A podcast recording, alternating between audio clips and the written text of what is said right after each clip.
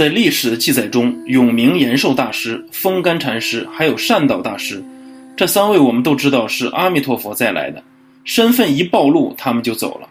像永明大师，他的视线不可思议。没有出家之前，他在政府机关里面做一个小职员，地位很小，管出纳，管钱财。他犯了偷盗业，把国库里面的钱偷出来放生，偷了不少钱，放了很多生命。后来被查出来了，他很老实，他承认了，他不妄语。官员们说：“是不是你偷的？”“是我偷的。”“偷了多少？”都说出来了。偷去做什么？放生放掉了。判官要判他罪呀，但他自己没有花，放生了，只好把这个事如实的报告给国王。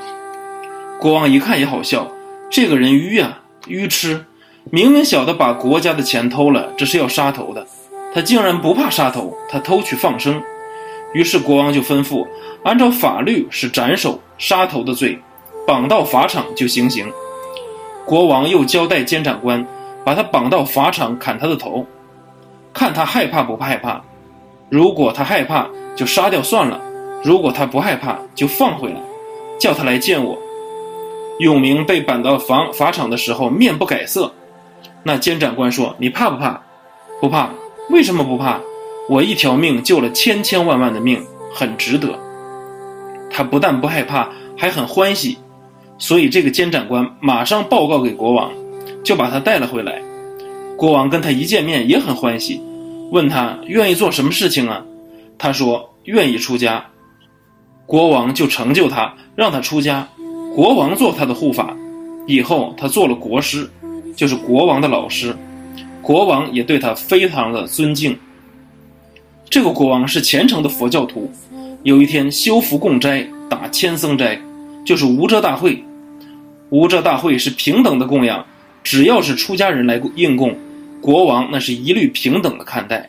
当然来的出家人很多，虽然说是平等供养，那摆的桌位总有上座，这个上座谁都不愿意坐，大家总是谦虚推让。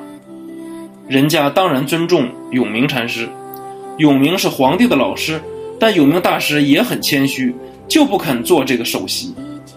这个推推拉拉的就来了一个和尚，大家都不认识。穿的破破烂烂的，看到大家在那里推让，他老人家就不客气，往首席上一坐，这一坐下来，当然国王也不好意思干，但是心里不痛快。老师没有做首席，来了个不认识的，但总算是出家人，也就不便说话了。这灾罢了，大家都散掉了。国王就问永明大师：“我今天供斋有没有圣贤人来应供啊？”有圣贤人来应供。他的福报就大了。永明大师说：“有啊。”他说：“是什么人呢？是定光古佛今天来供应。哪一个做首席的那个和尚就是。”国王心里就很欢喜，赶紧派人去追。这个和尚耳朵很大，不知道叫什么名字，就到处去打听。你们有没有看到一个大耳朵的和尚从那一条路走了？再派人到处去问，追踪找到了。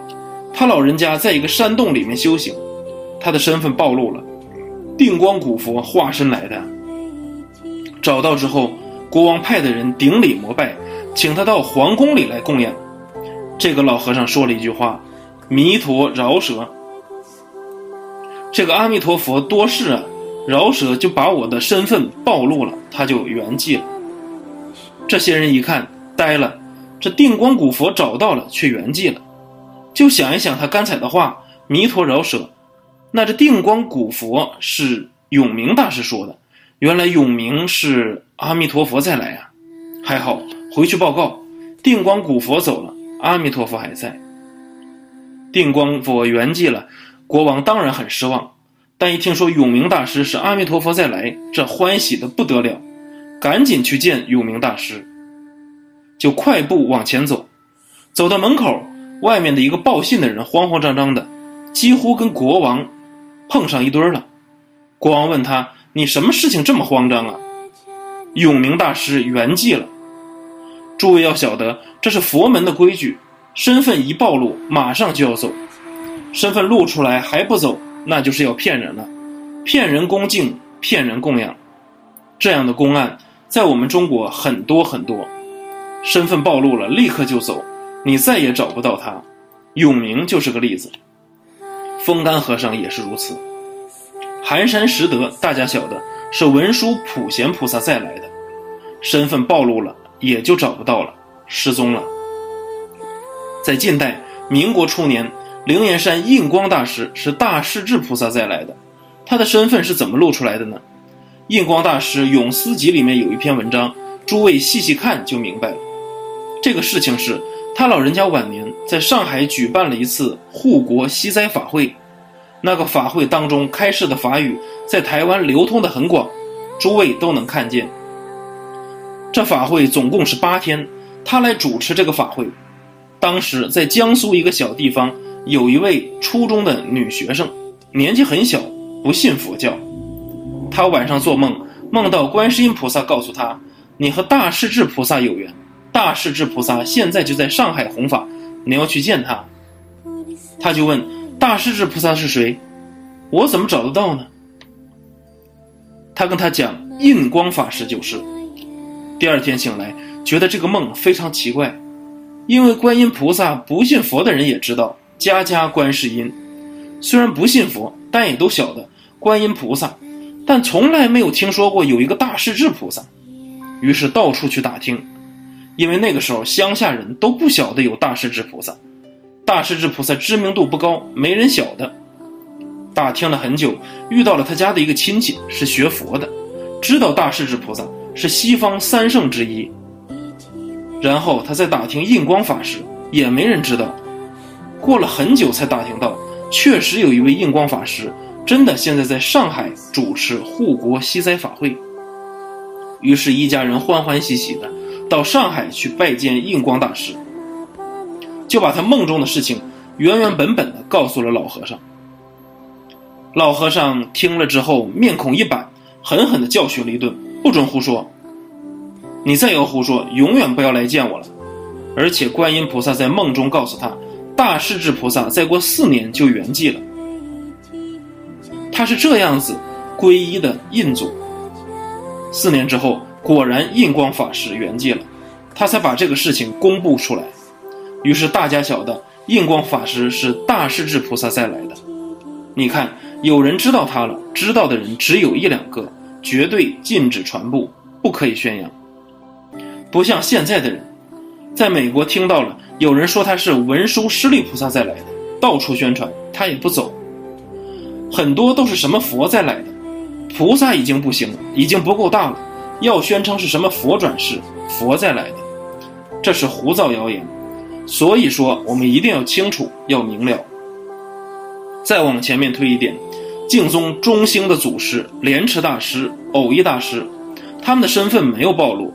虽然没有暴露，在我们想象当中，他们绝对不是普通人。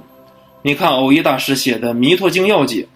他这个著作是九天写成的，印光大师对于这个赞叹说：“即使古佛再来给《弥陀经》一个注解，也不能超过其上。”我们现在晓得了，印光大师是大势至菩萨，大势至菩萨对他这么推崇，这么赞叹。这个偶一大师要不是阿弥陀佛再来，那必定也是观世音菩萨再来。这是我们根据印祖这一句话来推想，如果不是佛菩萨再来，是决定不可能的。末法众生苦啊，要想度难呢。净宗法门要大家相信，难上加难，那怎么办呢？这事情菩萨要不再来帮我们一把，我们的度的缘分都没有。民国初年出现了一个夏莲居居士，这个居士身份没有暴露，但是他有许许多多不可思议的瑞相，我们见到了。现在我们印在经本上的那张照片上就有的东西。诸位要仔细看，会发现他照片顶上有一尊佛像，鞋子下面发光，不可思议。之前有法师在迈阿密讲经，迈阿密这个地方奇奇怪怪的人很多，就是我们一般讲的有神通、天眼、他心通的人很多，而且呢有许多是外国人，外国人当中有很多不是佛教徒的，他们有神通，有这种特殊的能力。所以那个地方是个很奇怪的地方，许多奇人。到达迈阿密之前，曾居士将夏老居士的照片给这些外国人看，他挺喜欢神通的，也很好奇。他拿这个考一考那个有神通的人，看他这个神通是真的是假的。叫他看着这个照片，说这个人怎么样？那个外国人就说这个人全身是透明的。这个曾居士听了觉得很奇怪，看照片又没有看到人，怎么知道他身体是透明的呢？外国人告诉他这是大菩萨再来的，不是普通人呢。又告诉他这个人现在不在世了，已经圆寂了，走了。他在世的时候也不太出名，所讲的都吻合。曾居士告诉别人。这是从照片上看很奇怪，他怎么会看到这些呢？确确实实，如果不是大菩萨在线，这无量寿经的汇集是做不到这样圆满的。